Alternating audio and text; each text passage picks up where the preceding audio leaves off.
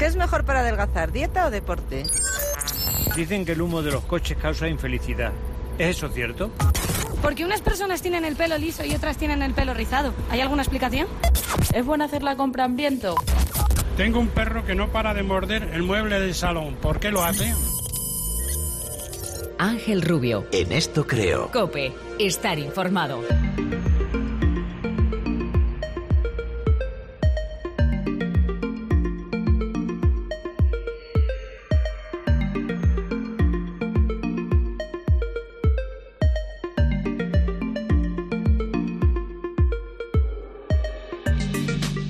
Preguntas que tienen respuesta y no una respuesta cualquiera. Todas ellas se pueden responder desde la ciencia y es que la ciencia no solo explica las cosas más incomprensibles y lejanas de la mente humana, también esos asuntos más sencillos del día a día en los que apenas reparamos y cuando lo hacemos pues no sabemos muy bien cuál es la explicación. Bueno, no la sabíamos hasta hoy porque ese es el objetivo de este programa. En eso creo vamos a dar respuesta, respuesta científica a todas las dudas del día a día como esas preguntas que hemos escuchado en el arranque de este programa y las vamos a responder con quienes más saben de esto, los expertos, que nos van a contar las cosas de una manera desenfadada para que todos las entendamos.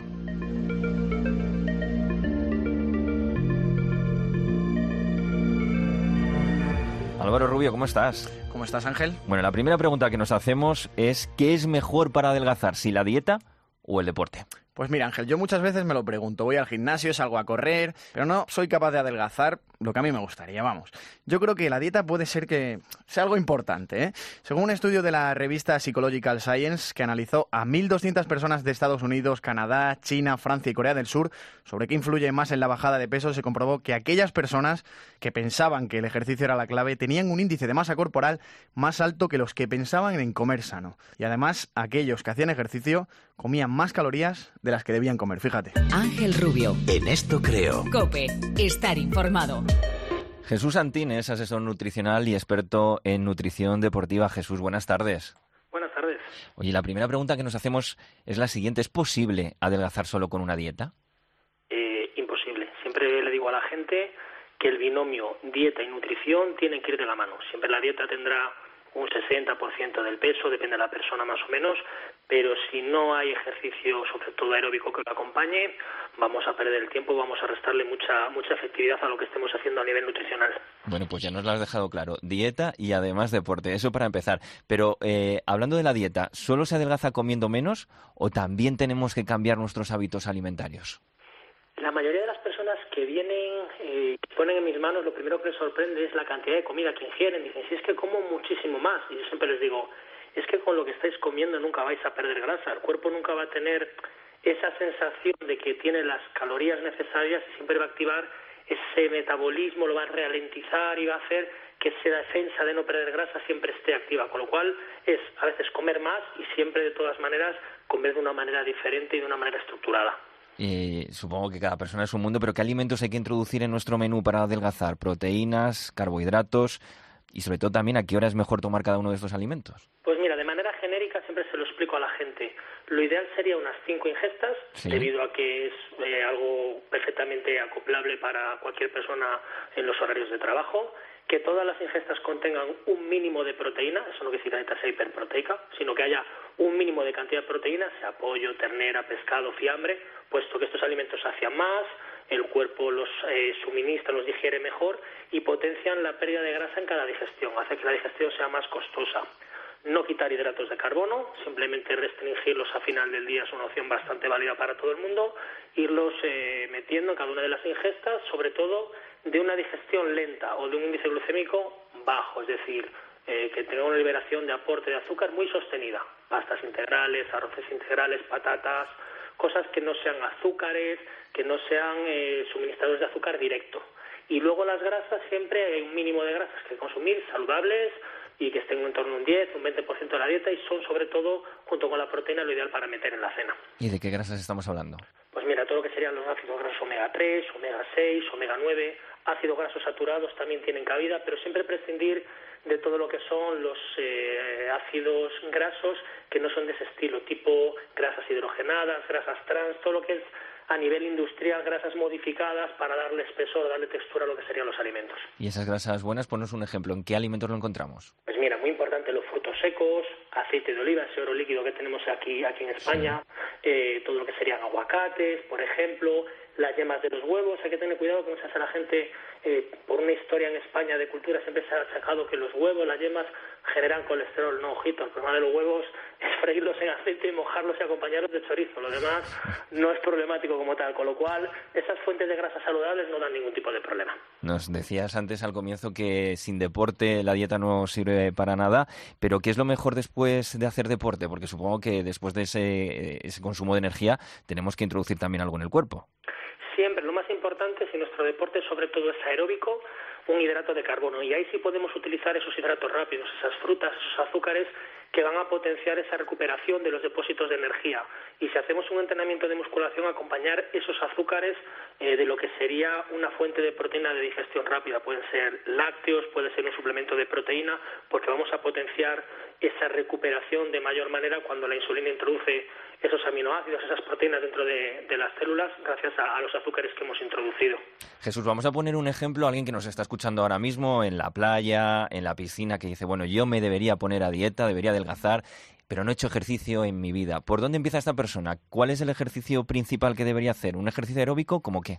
Mira, yo siempre le planteo a la gente, sobre todo mucha gente hay en mis manos, es un orgánico de personas eh, de mediana edad que nunca ha hecho nada de ejercicio. Entonces, piensa que hacer ejercicio es apuntarse en el gimnasio. No es necesario. Un mínimo de caminata a un ritmo ligerito que no exceda el 75% de tu frecuencia cardíaca, ese ritmo que podemos llevar caminando ligero como cuando vamos deprisa a apagar un fuego, siempre se lo digo a la gente, de manera continua unos 45 minutos al día. Ese es el mejor ejercicio inocuo para personas con problemas articulares, personas con problemas de asma, porque ellos marcan el ritmo y hacerlo durante todos los días. Es el mejor ejercicio que he hecho. Yo es el que hago en periodos eh, precompetitivos.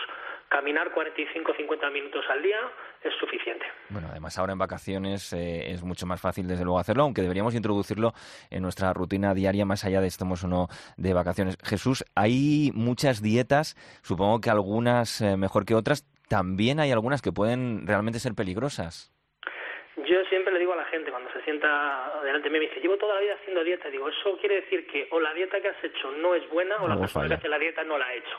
Todo lo que sea la dieta de, huir de ella. Todo lo que sea la dieta en la que hay que consumir algún tipo de producto, porque es la base de esa dieta y ese funcionamiento, huir de ella. No hay una dieta de, sino un conjunto de pautas nutricionales y de buenos hábitos que te van a llevar, cuanto más los perfecciones, a conseguir el objetivo. Pero la dieta de huir de ellas. O sea, nada se puede definir como una dieta de.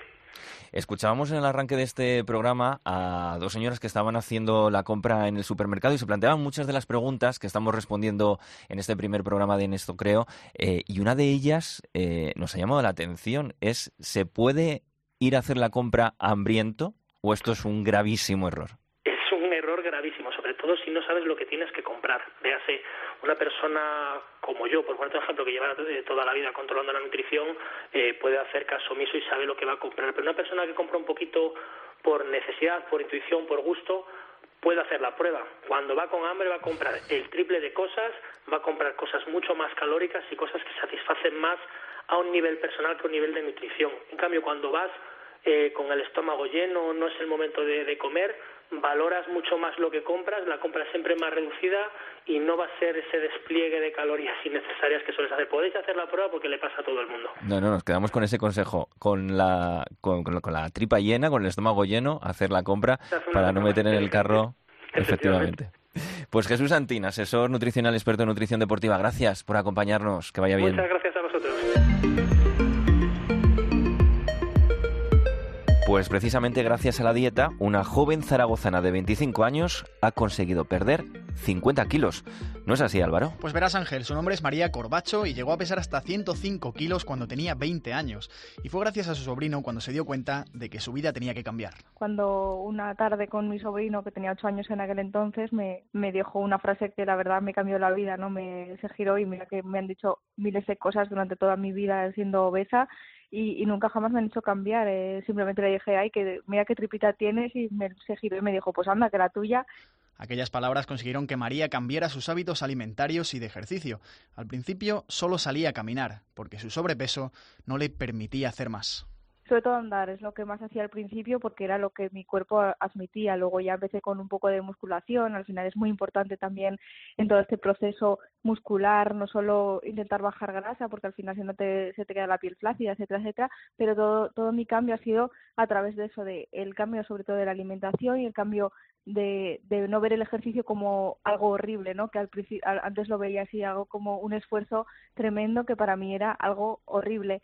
En dos años y medio consiguió bajar hasta los 55 kilos y ha decidido contar su historia en los tres libros sobre recomendaciones a las personas que pasan por esta situación porque además es dietista y lo plasma en su blog Un reflejo en el espejo cuando enseño alguna foto del antes y el después, la verdad que la gente me dice, Dios, si no pareces tú, y digo, es que para mí eh, todo ese proceso, ¿no? Lo de la obesidad, un poco eh, parece como una vida anterior, o sea, yo lo pienso y no y no me recuerdo así, ¿sabes? Y, y es parece, soy yo, pero muchas veces ni me reconozco a mí misma y, la verdad que a la gente le impresiona muchísimo. María reconoce que sin la ayuda de profesionales no hubiera conseguido llegar hasta donde ha llegado, porque por el camino incluso compañeros de la adolescencia la rechazaron. Una persona me dijo que le daba vergüenza que le vieran conmigo por la calle y eso nunca jamás me hizo cambiar y, después cuando adelgacé esa misma persona me decía venga sal conmigo por favor que me encantaría eh, yo he vivido un poco las dos partes no la parte de ser esa persona que que la juzgan por ser como es físicamente y, luego que esas mismas personas, ese estilo raro que tienen las personas muchas veces de juzgar solo el exterior, ¿no? La historia de María es una realidad. Logró su objetivo gracias a una dieta y, por supuesto, al ejercicio. Pero ¿por qué es tan importante el ejercicio? Lo vamos a comprobar. Álvaro Moyas, entrenador personal, instructor de clases colectivas. Álvaro, ¿qué tal? Hola, buenas, ¿qué tal? ¿Cómo estamos? ¿Sirve el ejercicio para adelgazar si no cuidamos nuestra dieta? ¿Sirve el ejercicio para adelgazar? Eh, sí, mínimamente, sobre todo para, para mantener, eh, digamos, eh, un porcentaje mínimo y básico de masa muscular, pero si no cuidamos nuestra dieta, la verdad es que el porcentaje de éxito disminuye bastante. Hmm. En general, cada uno de nosotros hacemos el ejercicio un poco a nuestra manera, lo practicamos pues como buenamente podemos. ¿Eso adelgaza o no? ¿O es necesario alguien que nos establezca unas pautas?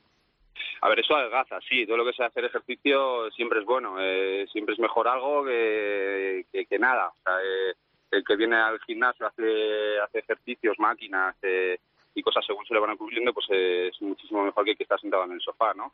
Pero siempre, siempre es muy aconsejable, recomendable y mucho más efectivo que el programa esté estructurado por un profesional eh, con una estructura, un orden y un, eh, digamos una intensidad lógica a la persona.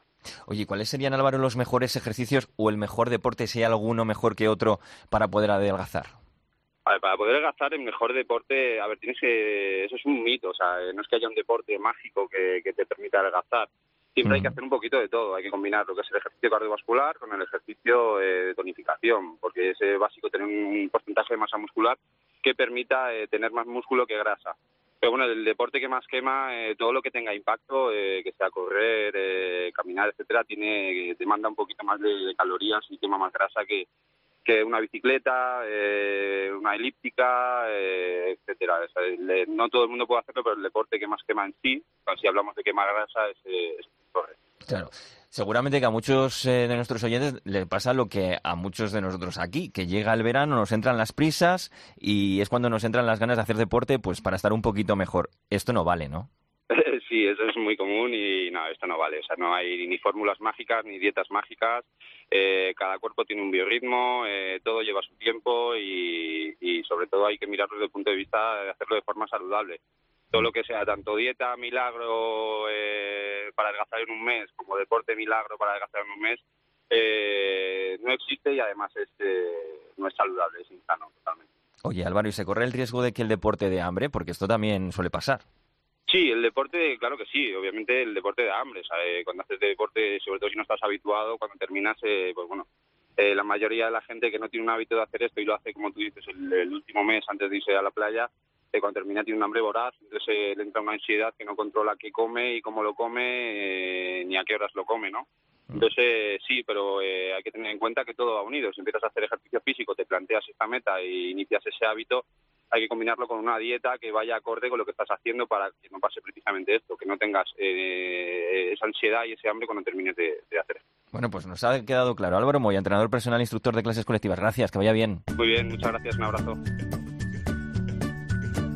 ¿Sabías que el corazón de una mujer late más rápido que el de un hombre? Los corazones de las mujeres laten más rápido que los de los hombres debido a que el órgano femenino es más pequeño. Y por tanto tienen que compensar su tamaño. En promedio, el peso del corazón de un hombre es de 275 gramos y 250 gramos en la mujer. La frecuencia cardíaca promedio de una mujer adulta es de alrededor de 78 latidos por minuto, 8 latidos más rápido que la frecuencia cardíaca promedio de un hombre adulto. Cuando hay un esfuerzo de por medio, las mujeres suelen tener unas 10 pulsaciones más que un hombre. Esto depende del nivel de actividad de cada persona.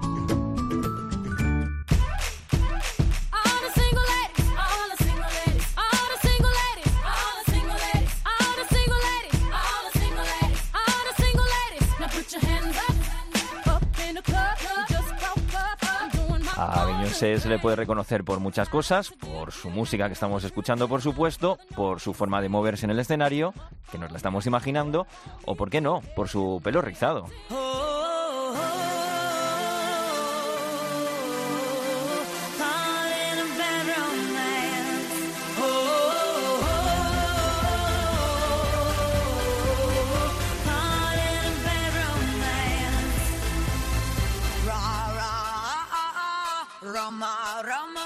Y de Lady Gaga también podemos destacar su música, sus temas, también sus excentricidades en el escenario y si nos fijamos también un poco en su pelo liso. ¿Y todo esto para qué? Pues porque nos vamos a preguntar de qué depende que haya gente con pelo liso y otra con pelo rizado. Vamos a salir de dudas.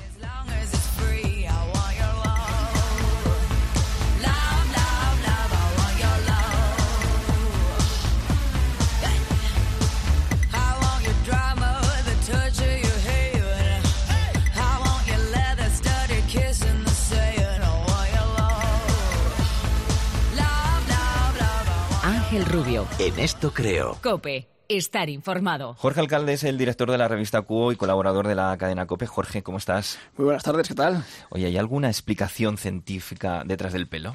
Muchas, evidentemente. El, el- el pelo es, un- es uno de los fenómenos de la naturaleza más eh, versátiles, ¿verdad? Porque el, el pelo, si pensamos en el pelo humano, pues evidentemente hay una gran variedad de pelos, de colores, de formas, de presencias, de ausencias. Todo depende de la cantidad de pelo que todos tengamos.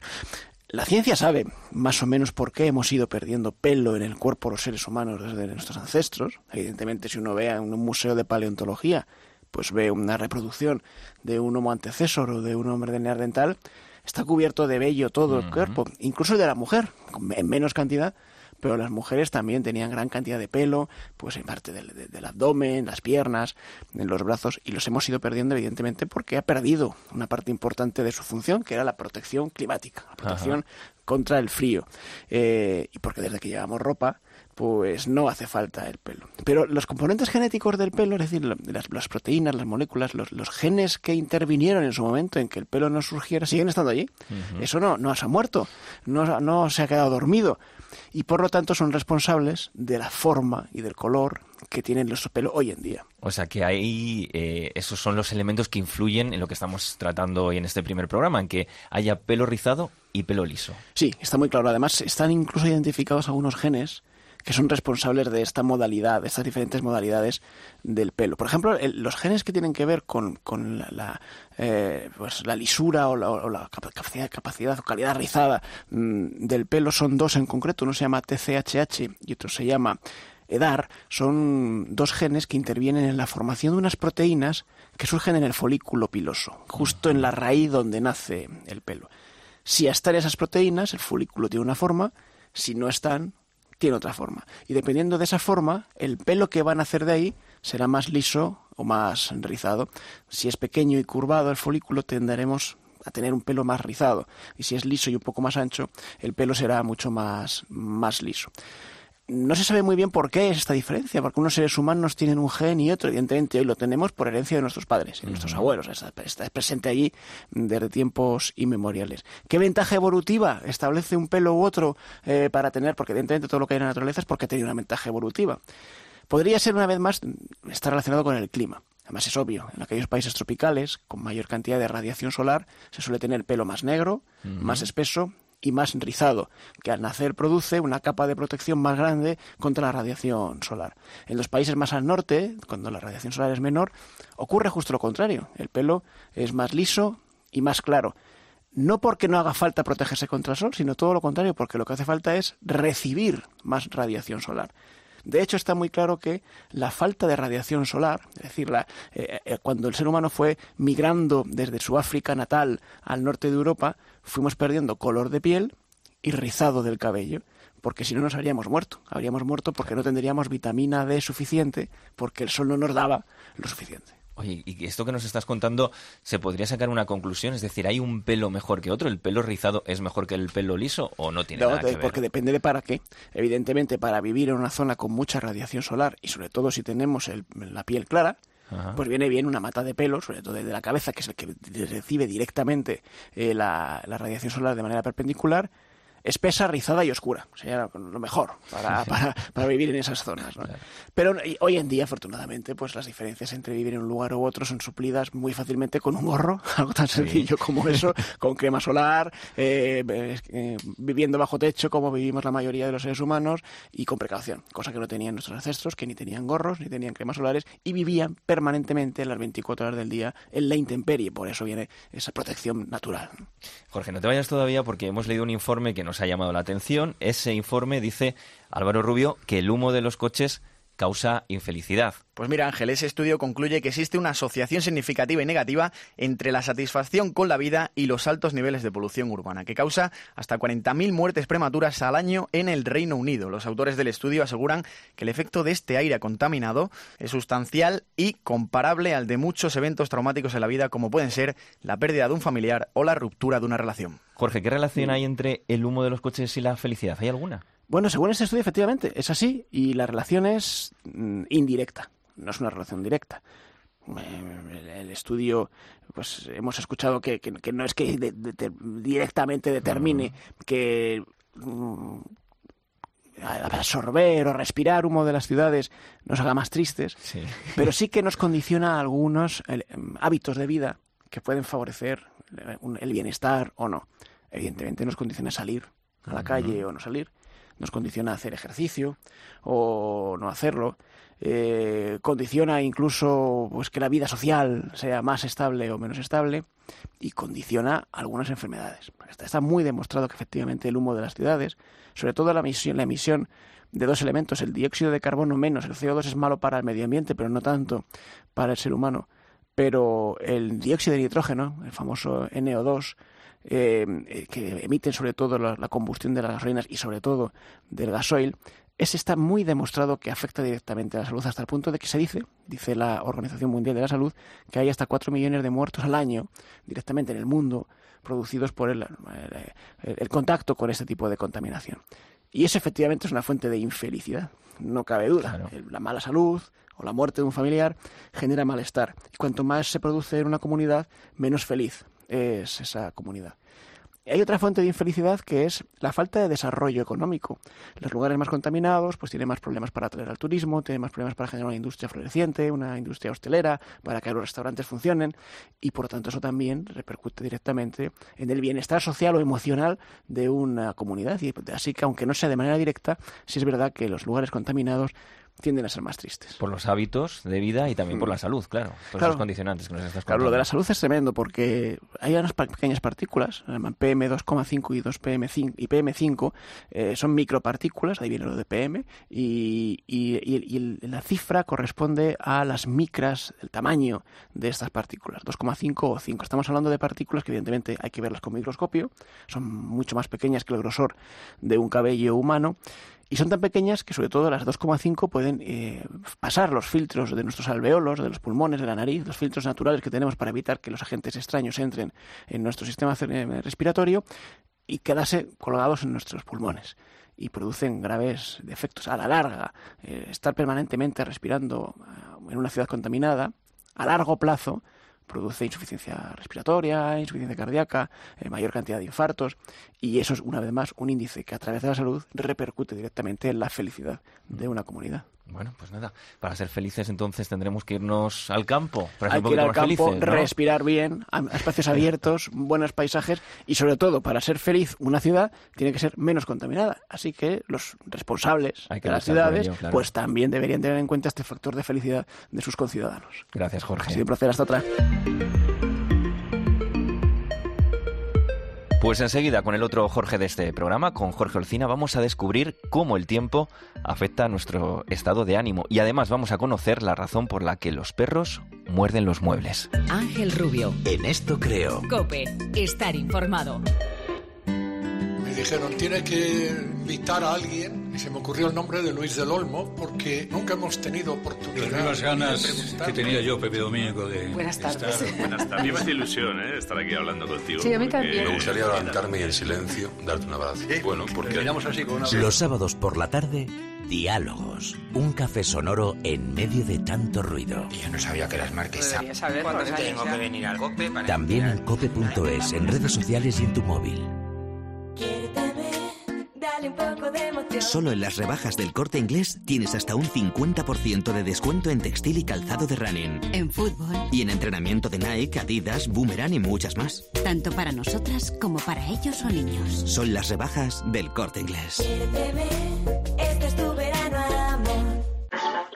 Señoras, señores, me alegro. Buenos días. Aquí arranca la tarde de COPE. Buenas tardes y bienvenidos a Linterna. Se incorporan Les escuchas todos los días y te imaginas poder trabajar con ellos en antena porque has hecho el máster universitario en Radio Cope y estás en tu año de prácticas remuneradas. Hay varios asuntos el día de hoy, las investigaciones de la Guardia Imagínate que además lo puedes contar en vídeo, en redes sociales. Un máster práctico para hacer radio en los nuevos entornos digitales. Máster universitario en Radio Cope con profesionales del sector como profesores. Llama ya al 670-980805 o escribe a info arroba fundacioncope.com. Ángel Rubio. En esto creo. Cope. Estar informado.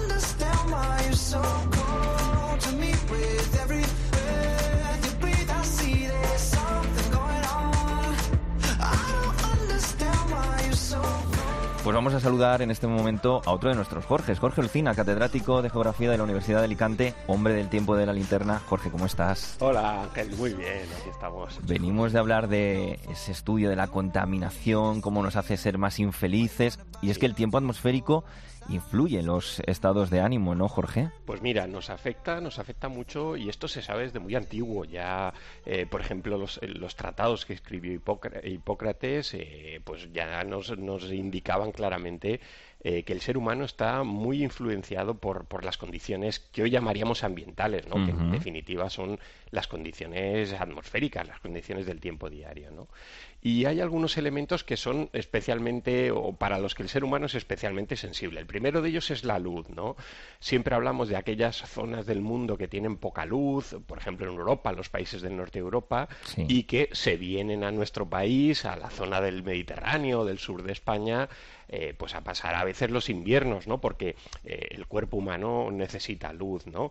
Es decir, que con un mayor índice de luz, eh, el temperamento, eh, pues es más alegre, eh, por así decirlo, estamos más, más contentos, afrontamos eh, la vida diaria, pues de, con una manera más optimista, y sin embargo es cierto, y esto hay estudios que lo demuestran, que en aquellas zonas del planeta donde hay poca luz, aquellos países que viven en latitudes eh, pues muy, muy septentrionales, eh, pues hay un nivel mucho mayor de depresiones y de suicidios, ¿no? Por tanto, la luz es fundamental. Otros son las temperaturas, ¿no? Tener una temperatura agradable, Ángel. Mm. eh, habría un rango entre 18 y 24 grados, es la temperatura que podemos decir ideal, ¿no? La de confort de, del cuerpo humano para, para poder tener un- una estancia en la superficie terrestre, pues, pues muy, muy favorable, ¿no? Con menos temperatura, el carácter se suele hacer más cerrado, podríamos decir incluso más osco, con más temperatura se hace, por así decirlo, más desganado, ¿no?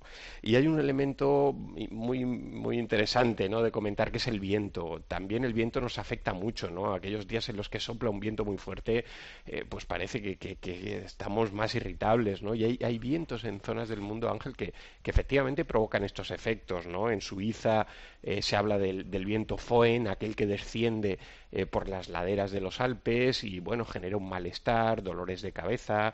Eh, nosotros tendríamos vientos de este tipo, por ejemplo, el poniente que llamamos en, en todo el litoral mediterráneo, o la surada, los vientos sures que soplan eh, a veces en, en el litoral cantábrico. Estos también provocan mucho, mucho malestar, ¿no? Eh, esos días eh, hay gente que está más irritable, parece que, eh, que, que- que perdemos ¿no? la condición de, de normalidad. Y por último, la lluvia, Ángel, porque la lluvia, eh, pues queremos que llueva, estamos, por ejemplo, en España, en un país que necesitamos que llueva, pero queremos que llueva a nuestra manera, en nuestro tiempo, eh, cuando tenemos planteado algún disfrute al aire libre, pues no queremos que llueva. Cuando ejemplo, estamos en casa con mantita y libro, ¿no? Claro, claro. O cuando planificamos las vacaciones, ahora en verano o en Semana Sí. Santa, pues no queremos que llueva, que nos estropee. Es decir, que también es un elemento que nos afecta en el, en el carácter, en el temperamento, ¿no? Mm, Nos afecta en el estado de ánimo, pero como decías, por ejemplo, con el tema del, del viento, también a la salud, ¿no? Por esos dolores de cabeza. Claro, en, en el fondo es un, lo que llamamos el bienestar y el malestar eh, está basado, bueno, aparte de, de que puede haber problemas internos, ¿no? fisiológicos de- de- en, en el ser humano, eh, el, el componente ambiental es fundamental, ¿no? Y como decíamos, la luz, el viento, la temperatura, la mayor o menor humedad eh, pues no- nos, nos determina un poco el, el- el carácter diario, ¿no? Nu- Nuestra manera de afrontar el día a día. Eso, eso está ahí, ¿no? Jorge, todos hemos escuchado y dicho alguna vez algún refrán que está relacionado con el tiempo, y es que esos refranes ligados al clima- a la climatología tienen mucho, mucho de verdad, ¿no? Bueno, es, es una, lo que llamamos una, una tradición popular, una manera de meteorología popular. eh, que, que tiene en, en España tiene pues, pues una riqueza enorme, Mm. ¿no? En todas las regiones españolas hay algún tipo de dicho, de refrán, de aforismo eh, que tiene relación con el, con el tiempo y en todos los meses del año, ¿no? Pues vamos a empezar. Efectivamente es así, ¿no? Es un, es un, un indicador también de la riqueza, eh, por un lado lingüística de, de nuestro país, pero por otro lado de la relación y, y esa vinculación de, de- los habitantes de España con el tiempo atmosférico, ¿no? Podríamos decir. Hemos dejado atrás el mes de junio, que tiene también su refrán. Por ejemplo, junio es todo día, los viejos y achacosos tienen más vida. Bueno, eh, hace alusión a lo que decíamos antes, ¿no? En junio se produce el solsticio, lo hemos pasado hace, hace unos días, el- normalmente entre el 21 y 22 de junio es lo que llamamos el solsticio de verano, que es el día con, con mayor luminosidad del año, ¿no? Es decir, eh, de los 24 horas del día, 15 horas tienen, tienen luz, tienen luz solar y 9 únicamente son noche. En el solsticio de invierno, Ángel, es decir, en diciembre, cuando lleguemos al solsticio, tendremos la situación inversa. Tendremos 15 horas de noche y solamente 9 horas de luz solar. Bueno, pues el refrán hace mención a eso, ¿no? A que la luz solar parece que nos dé vida, que nos alegra, que nos ilumina, eh, que, que hace que incluso las personas mayores pues estén más animosas. Es decir, es un canto al, al optimismo que nos proporciona la luz y que en esta época del año pues encuentra su culminación con, con los momentos de mayor luminosidad de, de- de todo el año. Vamos con otro refrán, Jorge. En julio, de la uva empieza el zumo. Bueno, sí, esto hace alusión, Ángel, a, a la temperatura, al calor, ¿no? Se va acumulando la temperatura, vamos teniendo estos golpes, estas olas de calor que, tanto nos afectan y esto afecta a los cultivos, ¿no? Uno de los más importantes en nuestro país en esta época del año es, es el viñedo, es la uva y es ahora precisamente desde mediados de junio y hasta bien entrado agosto eh, cuando la uva pues adquiere lo que se dice su, su sazón, ¿no? Es decir, la temperatura hace que gane azúcares, que gane color, eh, se multiplican los taninos y eso va a ser determinante para, para que la cosecha pues pueda ser de mayor o menor calidad cuando empecemos la recolección en septiembre, ¿no? Y también, Ángel, como en los últimos años comentábamos, eh, pues sí que se ha notado esa subida de temperaturas, parece que hay ya indicios de afectación en algunos cultivos, el viñedo es muy sensible a esto, y ya vamos oyendo años pasados que cuando hay veranos calurosos la recolección se tiene que adelantar, ¿no? Porque no conviene mantener eh, la uva muy, muy, eh, digamos, mucho tiempo en, en la vid, porque en definitivamente va ganando una cantidad de azúcares que lo hace pues eh, después los caldos que se obtienen de- del pisado de esa uva de, de poca calidad, ¿no?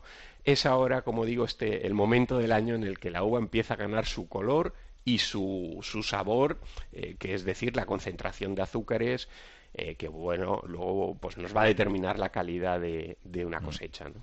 Pues Jorge, ¿cuánto aprendemos contigo? Vamos a seguir aprendiendo este verano. En, en esto creo. Pues nada, esto será un placer ¿eh? y seguiremos en próximas semanas. Aquí seguiremos. Un abrazo fuerte. Un fuerte abrazo, Ángel.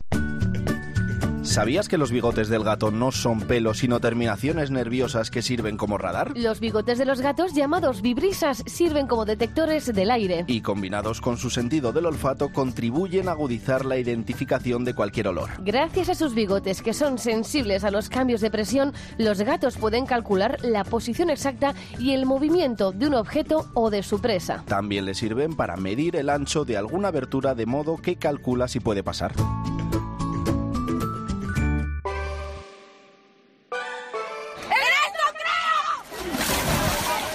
Cope, estar informado.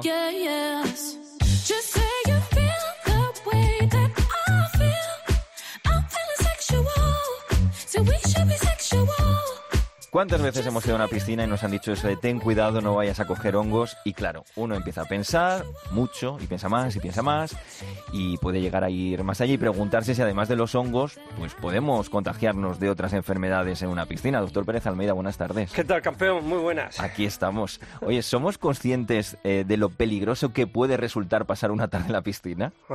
Yo creo, yo creo que no. Bueno, a la piscina para empezar siempre vas para pasártelo bien. Y ahora los que nos están escuchando, que todavía están ahí, pues lo saben bien. Y los que ya han vuelto, han comido y, y están después de la siesta, pues también. Es lo suyo. A la piscina hay que ir a pasárselo bien. Lo que pasa es que, como todo en la vida, tienes que tener una serie de precauciones. En la piscina debes de tener un- precauciones sobre algo que es evidente, que son las zambullidas, que son peligrosísimas, que es bueno el que sepas nadar, el que no tengas un calor en lo que, que fuerte te metas en la piscina y después tengas un problema digestivo. Aparte de eso, que es lo que se ve, que es lo obvio, hay otras cosas que no se ven y que están ahí. Deberíamos de llevar un microscopio y con el microscopio a lo mejor nos enterábamos de lo que está pasando. Y es que en las piscinas te encuentras que puedes tener colonias importantes de bacterias eh, que te pueden jugar una mala pasada. Pero no solamente eso, también puedes tener virus que te pueden jugar una mala pasada y ahora hablaremos de ello. Y no solamente eso, sino que también tienes pues todo lo que son los hongos y los pues, pues, este tipo eh, de microorganismos que te juegan malas pasadas. ¿Y qué es lo más común? ¿Qué es lo que nos solemos encontrar de, de manera más común en estas piscinas, pues en esas piscinas públicas, por ejemplo, en las que vamos? ¿Hongos? Bien, eh, cuando vas a una piscina pública, yo supongo, eh, y en el 96, 97% de los casos estoy seguro, y 99, que el agua está muy bien. Y sobre todo en las piscinas públicas porque tienen una legislación bastante estricta y entonces controlan el agua. Cuando estás controlando el agua, te estás quitando todo lo que te decía de bacterias, todo lo que te decía de virus, porque ella las tiene, las tienes ahí, ¿no? Y entonces, pues lo cierto es que con la, con el cloro, pues estás impidiendo esto y no están. Eh, pero cuando sales de la piscina empieza el problema. Ahí y ahí está están, ahí están los hongos. Eh, hongos y, y virus, te explicaré. Bueno, con los hongos lo que te encuentras es el famoso pie de atleta. Es que esto de atleta no sé si es porque corre fuera de la piscina, porque si no sería nadador, no termino de entenderlo, pero bueno, el pie de atleta, del que está todo el día dándole pues, pues, a- a- a- en la piscina y corriendo. ¿Qué es lo que pasa?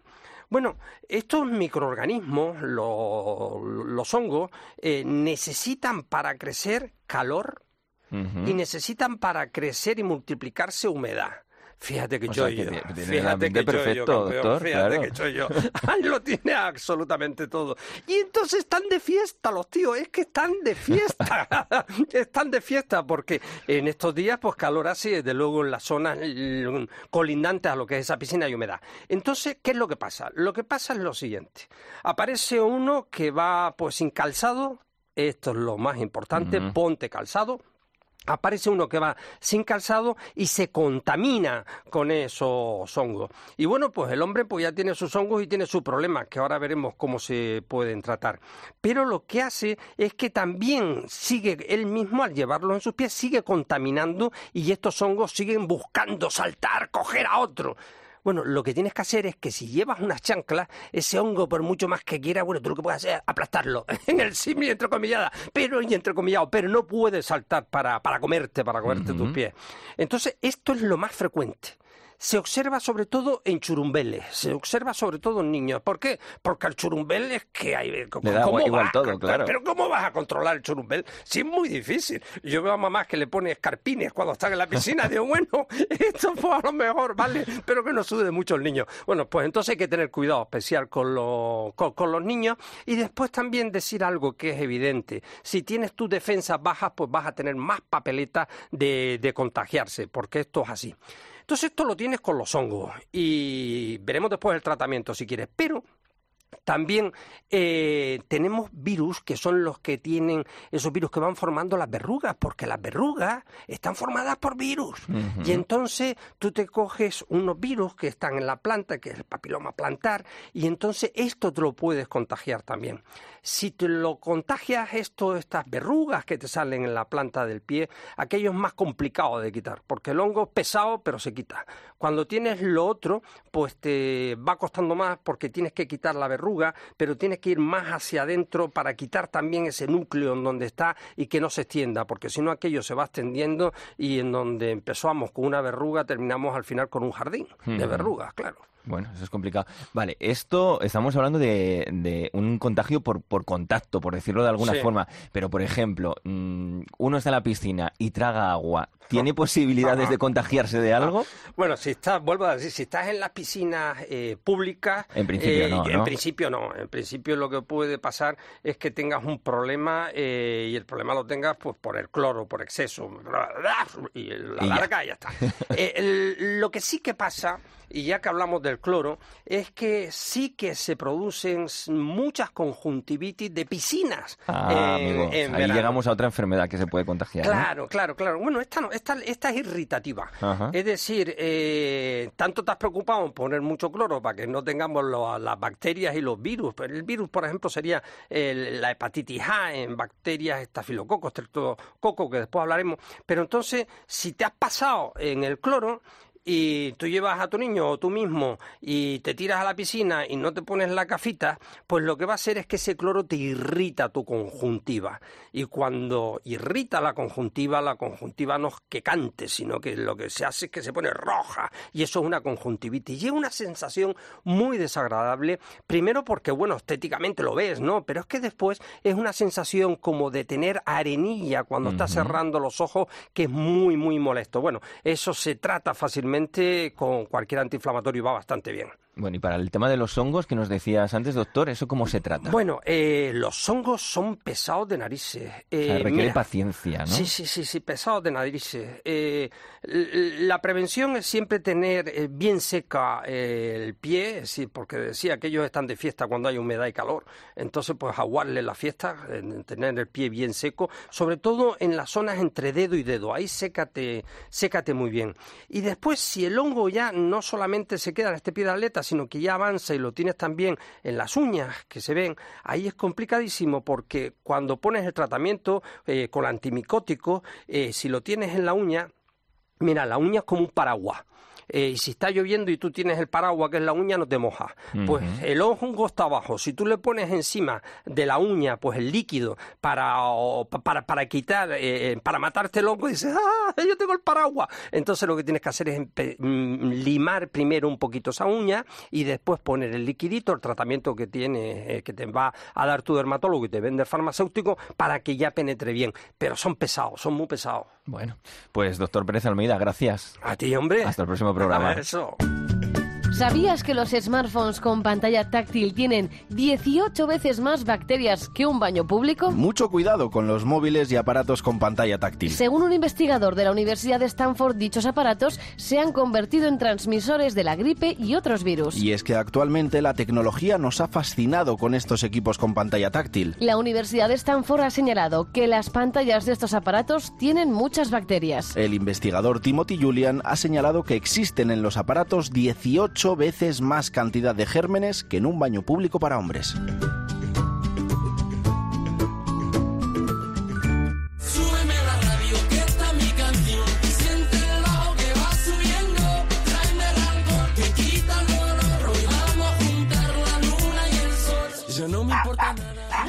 ¡Ay, mi Bilbo! ¡Ay, venga, vamos a la calle, eh!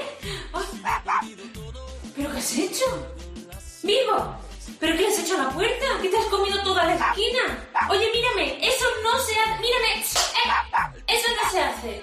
Oye, por favor, pero si te has comido media puerta. Sí, esa situación que acabamos de escuchar es real y seguro que si tiene perro lo han comprobado o si no lo tienen y se han fijado en el de sus amigos cuando van a casa habrán dicho, pero ¿por qué Bobby muerde el mueble de salón? Pues vamos a salir de dudas. Salvador Moreno Burcio es experto en psicología y conducta canina. Salvador, ¿qué tal? Hola, muy buenas. ¿Por qué los perros muerden los muebles? Pues hay muchos factores eh, por el cual muerden lo- los muebles. Podemos, pri- principalmente, habría que hacer un psicoanálisis del perro, ver la conducta, porque cada uno, aunque siempre el mueble sufre de, de la misma forma, eh, digamos que cada perro tiene un precedente. Hay algo que, que le estimula a hacerlo, ya sea la raza, la edad, eh, las condiciones en las cuales vive. Hay muchos factores, o sea, hay muchos factores. El más común actualmente es que no se valora eh, a la hora de, de adquirir una mascota, eh, ya sea adoptada o sea comprada, eh, no, no se mira qué necesidades tiene ese animal. Simplemente queremos tratarle muy bien, queremos eh, pues, pues darle todo lo mejor y hay veces que lo que estamos haciendo es eh, cometer un gran, un gran error porque lo que necesita el perro primeramente es que le entendamos. Y, muchas que no- veces el dueño no lo entiende, ¿no? No, no, no, no, mira, eh, el mayor problema que existe en el mundo del perro ahora mismo es que prácticamente eh, el 90% de las personas que tienen una mascota, en este caso el perro, no saben cómo piensa un perro. Entonces, eh, a la hora de, de entender cómo piensa el perro, eh, podríamos ver la causa por la cual está haciendo la conducta esta destrucción o cualquier otro tipo de conducta. ¿m? ya sea agresiva, eh, estereotipias, conductas eh, por recursos de agresión y, bueno, toda la- todas las conductas en sí. Pero en concreto, date cuenta que un pastor alemán, los perros no han nacido en el monte, los perros los ha creado el, el hombre Sí. eh, y ha atrofiado e hipertrofiado ciertas conductas. Entonces, date cuenta que si el pastor alemán, por ejemplo, una línea de trabajo, eh, lo metemos en un piso de 80 metros cuadrados porque nos gusta mucho y lo hemos visto en una revista o en las películas de la policía que lo utilizan muchísimo y parecen súper inteligentes, date cuenta cuando lo metemos en un piso y le dejamos nueve o diez horas solo y le damos un paseo de 15 minutos, pues hombre, lo mínimo que puede pasar es que rompa algo en casa. Eso está claro. Entonces, eh, por lo que nos dices, no es una cuestión de razas. Casi todos los perros pueden hacer esto de lo que estamos hablando, lo de morder los muebles, ¿no? Sí, lo que pasa es date cuenta que, mm, que es algo más profundo, ¿no? Va un poquito más allá, Sí. porque date cuenta que, que la raza influye porque se ha creado para algo en concreto, un nivel de actividad y demás. Por ejemplo, eh, el ejemplo que te he puesto en el pastor alemán, eh, si fuera un bichón maltés, eh, ya que se ha atrofiado y se ha hipertrofiado ciertas conductas para que el perro pueda convivir relajadamente en una casa, o sea, un perro de casa, un perro pues para estar acariciando, tenerlo en el regazo, pues ese tipo de perros tiene atrofiadas esas conductas. Entonces, son más propensos a que no lo hagan. En cambio, ciertas razas eh, necesitan más actividad, perros de caza, por ejemplo, eh, tienen mucha más actividad, con lo cual, o son más gamberros, ¿eh? Ojo, Sí, claro. que el cachorro normalmente pues suele ser gamberrete y después ya tenemos que ver la raza y dentro de la raza el individuo. Cada individuo tiene una forma de ser. Pero, Salvador, se les puede educar para que no lo hagan, ¿no? Sí, por supuesto. Se les puede educar para, para que no lo hagan. En principio, yo recomendaría eh, ir a la raíz del problema. Eh, la raíz del problema sería ver qué raza tenemos. Si lo queremos hacer en casa, Sí. yo recomiendo que se vea qué tipo de raza tenemos, nos informemos bien qué necesidades tiene ese perro, ya que lo hemos adquirido, y si no lo hemos adquirido, veamos uno, un tipo de raza que nos valga para, para lo que, para el tiempo que nosotros podemos pasar con él y el trabajo que podemos dedicarle. Vale. Entonces, lo mejor es analizar la raza un poquito, leer sobre ella y ver qué necesidades tiene fisiológicas. Cuando el animal tiene mucha necesidad de juego, son perros muy muy activos y demás, pues no podemos tenerlo tanto tiempo sin actividad, tanto física como mental. Eso hay que empezar por ahí. Eh, una vez que empezamos a meter ese tipo de rutinas, oye, pues mira, tengo un pastor alemán, le estaba sacando 15 minutos, pues me han dicho que tengo que sacarle una hora por la mañana, otra hora por la tarde, hacerle juegos de estimulación mental, eh, por ejemplo, dejarle algún juguete en casa, como por ejemplo un con, etcétera, etcétera. Y después, eh, ya sea cachorro, que se lo podemos quitar mejor, porque le vamos edu- educando para un futuro, o ya sea adulto, tendremos que eliminar las conductas indeseadas eh, corrigiéndole, corrigiéndole.